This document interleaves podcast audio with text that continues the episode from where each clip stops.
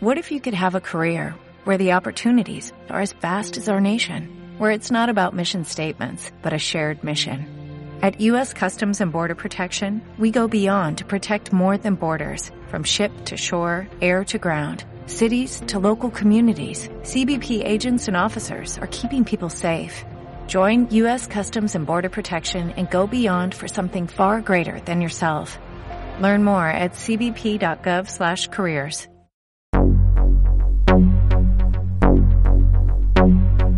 inquietudes sociales las he tenido siempre y en asociaciones de diferentes tipos he estado, ¿no? Como persona preocupada por la sociedad que me rodea, decidí dar el paso en el tema político. A partir de todo el tema del 15M fue donde surgió, donde empezó esto, ¿no? Y yo empecé ahí. Y en principio no había nada, no teníamos en mente nada concreto, solo sabíamos que nos estaban pasando por encima. Creo que se abría una oportunidad con, con Podemos, con el primer sentido que estaba llegando a la gente en ese momento, pues decidimos involucrarnos en este proyecto y dar un paso adelante.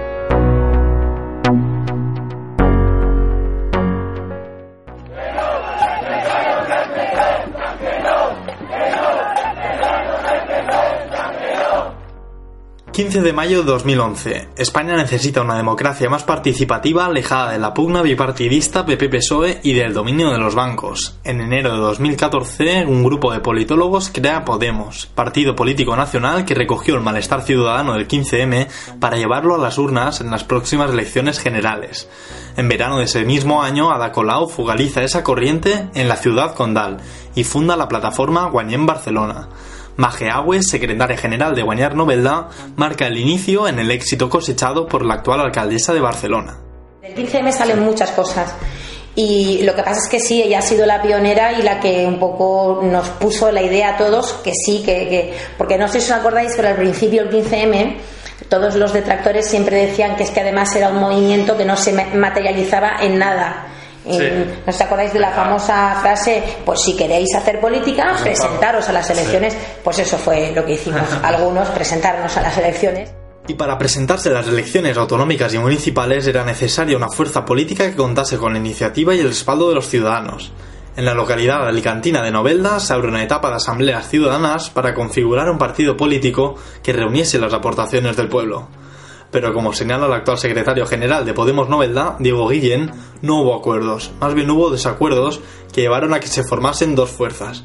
Por un lado, Podemos Novelda, que derivó en Novelda Si Se Puede, y por otro, Guanyem Novelda, que pasó a denominarse Guanyar Novelda para el periodo electoral. Diego explica que en Podemos Novelda la prioridad es la política autonómica. Estamos bastante concienciados de lo que teníamos que hacer. Es decir, no vamos a crear eh, una lucha interina, vamos a que la gente que creen Podemos saque el máximo de votos para las, eh, las autonómicas, que es nuestro trabajo a día de hoy. Con el panorama dividido, llegaron las elecciones municipales a Novelda y el resultado fue decepcionante para ambos. Guañar Novelda obtuvo la representación de un concejal, mientras que Novelda, si se puede, no consiguió representantes en el consistorio. El secretario general de Podemos Novelda reconoce que una unión de las dos fuerzas políticas les hubiese ayudado a conseguir un mejor resultado y mayor representación en el ayuntamiento.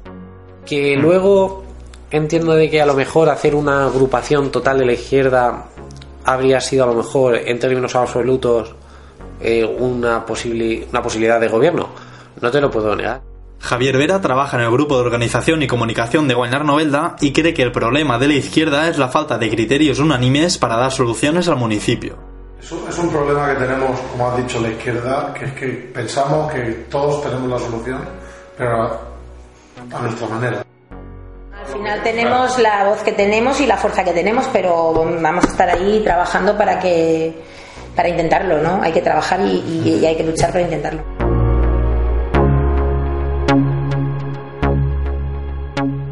Vamos a mandarle un mensaje a Mariano Rajoy.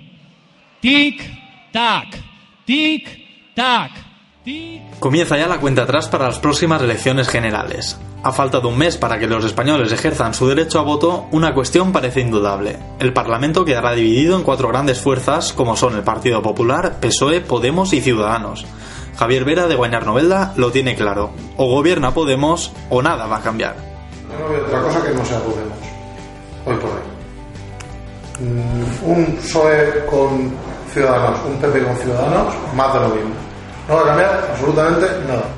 En tan solo un mes saldremos de dudas.